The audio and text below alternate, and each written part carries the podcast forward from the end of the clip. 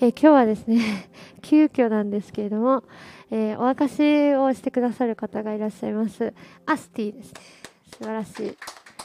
どうぞ前に もう一本マイクありますか？つけてもらってもいいですか？そもそも入ってない、えー、今、えー、アスティのことをあまりよく知らないという方も多分多いと思うんですけれども本当に今年あ去年ですかね、えー、メトロに通い始めてくれました、えー、今日は彼女の証を通して、えー、本当に主を見上げまた賛美したいと思います、え何か送ってくださって。ごめんね。じゃあ自己紹介をちょっとあのインタビュー形式でっていうことだったので、え私がインタビューをしたいと思います。由美子先生がやってください。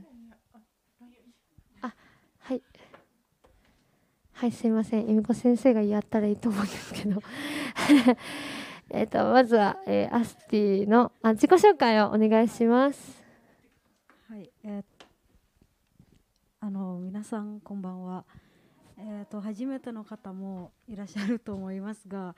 えっ、と改めて自己紹介します、えー、インドネシアから来たアスティと申します。えー、今年の10去年の11月から、えーと、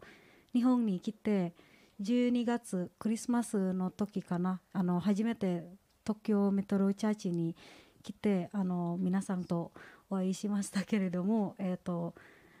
はいえーと、今もあの毎週通っててちょっと研究で忙しくてあの朝の礼拝だけ参加してる感じですけど、えー、よろしくお願いします。お願いします。はい、えっ、ー、とインドネシアからということで、あのイスラム教の国ですけれども、イスラム教の教育を受けてからまたイエス様を信じるにあたって、えー、どんなあどんな風に変わってきましたか？はい、えっ、ー、とそうですね。なんか実はイエス様と出会い始めたのが、えっと、2017年金沢留学金沢大学留学をした時その台湾人の友達と出会って、えーと、毎日一緒に生活をしてその彼女が毎日祈ってるのを見てご飯食べる前とか祈ってどうして祈らないといけないだろうって自分もなんか不思議に思って、まあ、一応一緒に祈ってその後、えーと、教会に誘われて、うん、まだまだイエス様のことを信じてないけどなんかすごいあのイエス様に祈って平安を感じられてその時はまだまだやっぱり信仰がまだそんなに足りなくてそのままあのインドネシアに戻ってでもやっぱりなんか物足りなくてすごいえ、ー、と自分もなんか神様にもっと知りたいなという気持ちがあってこっそりであの教会家族に言わずに教会に行って なんかその時もいろんな人と出会ってうんその中でもイスラム教の人がいてうんなんかイスラム教からキリスト教になってすごい怖いになってるのがあの家族に縁を切られること。あとはうんなんか幼稚園から大学までずっとイスラム教の学校に通わせてイエス様という存在がもともと神様ではなくても人みたいな弟子みたいな人。で、えっと、すごいあの私の考えには強いというかなんかでもあの祈ってみて平安が感じられてうんなんかもうここまた戻ってきてどうやってなんかそのイエス様という存在がもう人という考えから神様という考えに変えられるのかすごい難しくてずっと賛美先生と一緒になんかあの今も洗礼講義を受けてるんですけど祈ってあのソハルナとか いろんな方にも祈ってもらって本当になんか今は解放されたというかすごいそういう不安な気持ちが、え、なくなってもうなんか家族に縁切られるかもしれないけどもう私が本当に神様に選ばれるんじゃなくてあ私が神様を選んだから家族のために送られてきたって家族にもっと祈ってほしい祈祈りたいなって思って今はそういうふうに思いました。洗礼についてはどう思っていますか？えあの洗はい洗礼？はい、洗礼についてはもうずっと前からもうその金沢であの通った教会にも洗礼を受けますかってもうインドネシアに戻ったら絶対チャンスがないよって言われてやっぱりなんか否定する気持ちがずっとあって今はなんかだんだんそういう不安な気持ちがなくて本当になんかうんどういう気持ちで洗礼を受けてなんかなんかこう気持ちが全然なんだろう整理できないというか洗礼は受けるつもりですけどそう今講義をあの通っててまだ途中までですけどいろんな疑問とかいろんな、えっと、分からないことがたくさんあるからあのとりあえず、えっと、全部話を聞いて本当にその日が来るまで楽しみにしてます。一番その恐れ恐れがあったと思うんですけど何が一番の恐れでしたか？何が一番不安だったこと？えーっとですね、えーっとやっぱり家族と違う宗教になるのが怖いというかなんか家族が私がキリスト教になることは絶対受け入れないからもう縁を切られるかもしれないけどうんあのもう一回ごめんなさい質問が。何が一番あそうですねなんか裏切り者だと思われるのが怖いですけどうーんでも私がイエス様の道やっぱりあの選んだと決心したし自分もイエス様と一緒に生きたいって思ってそれは自分にとって一番今は一番必要なものかなって思います。ねえー、と最後にペンテコステの日せ先週の日曜日にあったと思うんですけど、えー聖霊のバプテスマを受けました。はい。はい。おめでとうございます、えーどうでしたか？えっ、ともうあの言葉に説明できないんですけど自分もなんか分からなくて洗礼バプテスマってどういうものなのかって分からなくてなんか木先生の祈りを聞いたりその賛美先生の祈りを聞いたりもうなんかすごいあの上からこうなんか中に入る感じで自分もなんかコントロールできなくて呼吸もできなくなったりなんかあー言葉もだんだん自分が何言ってるかわからないけどあのすごいなんか感動というかもう涙も溢れたりなんかちょっと説明言葉に説明できないぐらい素晴らしいことだと思います。はいありがとうございました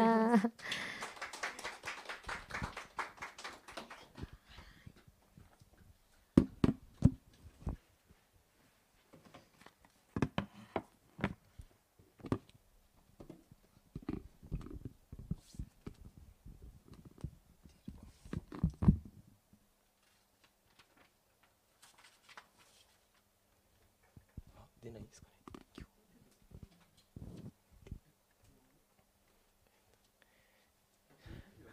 日 Apple TV 出る。今一応つなげてはいるんですけど。なんでかな。はい。改めましてこんばんは。本当に素晴らしい証ありがとうございます。はい、僕はピアノ弾きながら見てたんですけどもすごく麗しい光景というかあ本当に神様働いてるんだなっていうことを改めて、えー感じさせられた、時でした、今日その中でですね最近自分自身が思わされてることをですね皆さんにお分かちできたらなと思います、えその前にですね皆さん通読頑張っておられるでしょうか？あのですね実はですねあのイザヤ書とマタイの他にですね詩篇という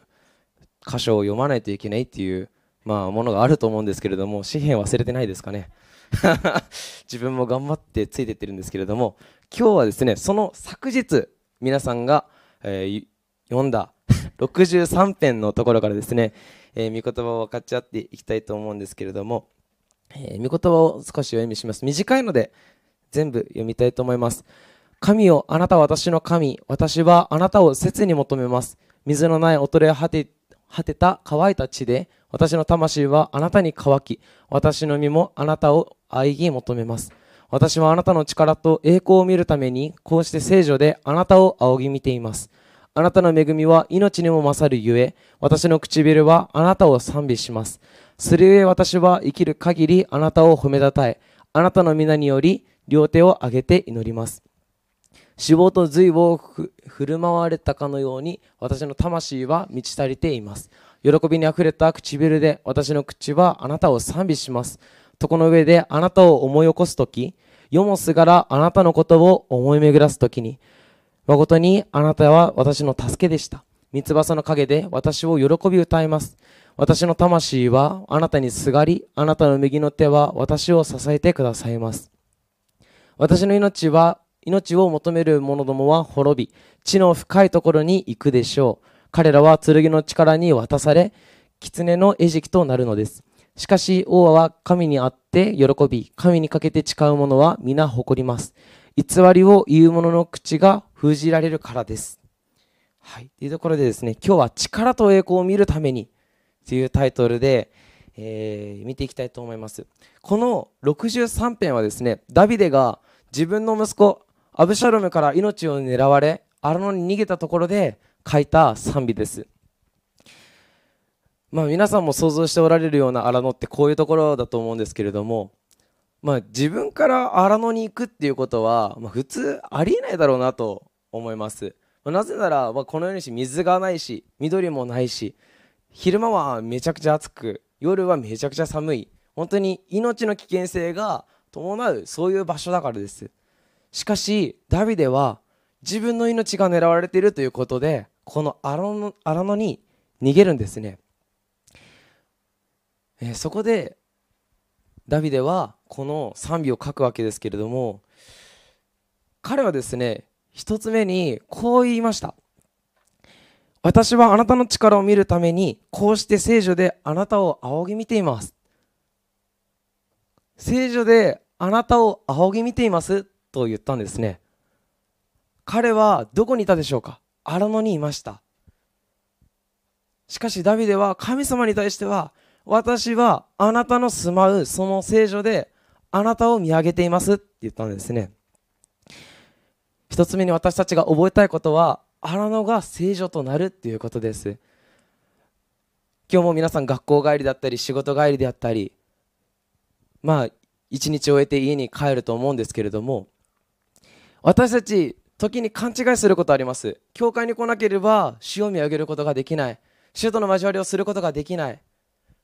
自分は時間が全然ないから家ではできない。いろんな理由をつけて神様の前に出ていくっていうことを忘れてまたそれを脇に置いて生きるっていうことだけに没頭します。しかしですねこのダビデから今日学べることは何でしょうか？それはどこであったとしても私たちはその場所を正常とすることができるということです。旧約の時代こんなことありえませんでした。聖女はただ一つ神の契約の箱があるそのところです。そこに祭司が行って民の代わりとなってそこで礼拝しそして民にそこで神から語られたことを語っていく。それが礼拝のスタイルでした。しかしダビデは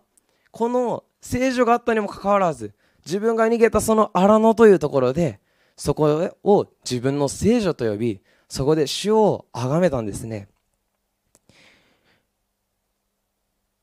この御言葉の頭にはこう書いてあります。あなたの力と栄光を見るために。今日私たちはこの力と栄光を見るために主の御前にどこででも出るということを決断していきたいと思います。一昨日はペンテコステの日で私たちは本当に素晴らしい見業を見ました。アスティは本当に精霊のバプテスマを受けて本当に新たにされて新しい歩みをしていますけれども私たち主が共にいるのであれば主が共におられるのであれば私たちは必ず主の栄光をまた主の力を見ることができるんですね。2つ目に私の魂は満ちているということを見たいと思います。5節にこのような御言葉があります。脂肪と髄を振る舞われたかのように私の魂は満ち足りています。喜びにあふれた唇で私の口はあなたを賛美しています。36編にはこのような御言葉があるんですね。彼らはあなたの家の豊かさに満たされあなたは楽しみの流れで潤してくださると。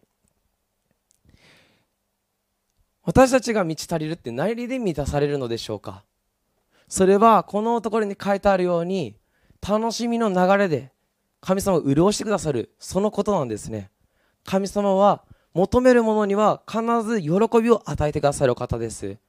私たちがどんだけ落ちたとしてもどんな困難の中にあったとしても私たちが神様を求めるときにまず私たちのこの心を満たしてくださるのはくれるものとしては喜びなんですね。私たちはどのような今歩みをしているでしょうか？昨日綾菜の集会が初めて渋谷で行われました。そこでですねまあメッセージが終わって最後賛美をしている中でですね神様が一つのことを自分に語ってくださったんですね。それはここにいる人たちはもう仕事に行って学校に行ってまたそのところで今苦しみを抱えている。病を抱えている。体の病かもしれないけれども心の病も抱えている。彼らのために祈りなさいってことを神様が語ってくださいました。で彼らのために私は祈りました。ハイビエのハイビエセンターというところで高校生伝道がよくよく行われているそのところで、まあ、この集会をしたんですけれどもよくハイビエの高校生伝道に来る子たちはですねあんまり教会行けない。でもここ楽しいからここには来る。まあなんか週に1回が教会で週のもう1回はこのハイベイで御言葉読めたらなって。でもこのところでしか読む場所ない。そのようにしてでも楽しいから来るっていう形で来るんですけれども本当に神様がそのようなことを示してくれたくれた時に、まあ、このことも思い出してまた今日神様が語りなさいということにもつながってるなって思ったんですね。私たちは死を求めるってどこで求めるべきでしょうか？それは毎日です。マリちゃんはですねよくよくですね私とサミ先生に言ってくれることがあるんですね。それはですね私は私の神様と向き合う時間はこれからですって言うんですね。えつまりマリちゃんはですね夜寝る前に聖書を読んで夜寝る前に祈っているんですね。ごめんなさい。勝手に言っちゃって。ありがとうございます。許可をもらう前に。すごいなって思うんですね。この間も会った時にですねうちに来てくれて、まあ、帰る手前ですね。私今から神様と祈りますって言って帰ったんですね。あ素晴らしいなって自分自身思わされました。あ神様はどこにいたとしても語ってくれて私たちが主の御前にひざまずく時に主は答えを与えてくださるんですね。それは満ちてるって言ってるんですね。私たちの心を埋めるじゃなくて満ちて満たされて私たちの心を潤してくださるって言ってるんですね。今日私たちはそのことを信じたいと思います。そして最後に覚えたいのは勝利は私たちの手にあるということです。ダビデは誰から逃げていたでしょうか？自分の息子アブシャロムから逃げていました。彼はアブシャロムから命に狙われてるけれどもいや彼には彼を殺すこともできないしでも彼と会ったら殺されるしどうしたらいいんだ？彼はずっとこの葛藤を覚えながら荒野をさまよっていました。しかしダビデがこの荒野に出て主に向かって賛美を捧げていく時に神様はこのように語ってくださいました。私の命を求める者どもは滅び地の深いところに行くでしょう。彼らは剣の力に渡され狐の餌食となるのです。しかし王は神にあって喜び神にかけて誓う者は皆誇ります。偽りを言う者の口が封じられるからです。神様はこのように語りました。アブシャルムと、まあ、その彼の隊が、まあ、ダビデを狙っていく時に神様はダビデに言うんですね。あなたの目の前にいる敵は私が滅ぼすダビデにとっては残酷だったかもしれません。ダビデはすごく葛藤を覚えました。しかし神様がダビデと共におられたことを通してこのイスラエルはすごく祝福されていったんですね。そしてダビデはこの問題から乗り越えることができて自分の生涯を全うしていきます。私たちいろんな経験をしいろんなところを今通っています。今すでに勝利があるところもあればまだ未解決のところもあります。私たちは改めてまず主の御前に出るというところから今日また再スタートしていきたいと思います。ペンテコステの日にはですね私たちは聖霊様を求めました。聖霊様を求めるということは私たちの心を明け渡すということです。私たちの内側にどんな思いがあったとしてもどんなことを計画したとしてもどんな願いがあったとしてもまず主よあなたを求めます。そのところに立ち返る。それがあのペンテコステの日に私に語られていることなのではないでしょうか。私たちは精霊を通してどうなると語っているでしょ語られているでしょうか？それは私たちが証人となるということです。そこには圧倒的な主の勝利が約束されています。私たちはそのことを覚えて今日これからも歩みを進めていきたいと思います。ピアノお願いします。今からの時間共に祈っていきたいと思います。今朝ですねこの今日何を語ろうかと考えてまた祈っている中でですね今賛美しなさいということをすごく神様は語ってくださったんですね。今あなたが何を語ろうかって考えている場合じゃない。まず私を見上げなさいっていうことを神様がすごく語ってくださったんですね。もうこの12時間後自分はここに立って話さないといけない。語らないといけない。神様の御言葉を伝えないといけない。その中で神様はまず私の前に出てきなさいってことを強く強く語ってくださいました。私はですねピアノを弾きながら神様を賛美しました。そしたらですね神様がこれだっていうことを語ってくださったんですね。これが私たちがリバイバルを見る秘訣だって。主を見上げることが主を賛美することが初めであるならば必ずこの力と栄光が表されることを見るって神様が語ってくださいました。私たちの日々の生活の中で主を賛美するということを絶えずしていきましょう。学校で勉強している時も仕事をしている時も主への賛美を忘れることはないようにしましょう。主は必ず栄光を見させてくださいます。力を見させてくださいます。私たちに体験をさせてくださいます。今それぞれ目をつぶってですね主を賛美し主に祈りを捧げていきましょう。威厳で祈れる方は威厳で祈っていきましょう。主を求めていきたいと思います。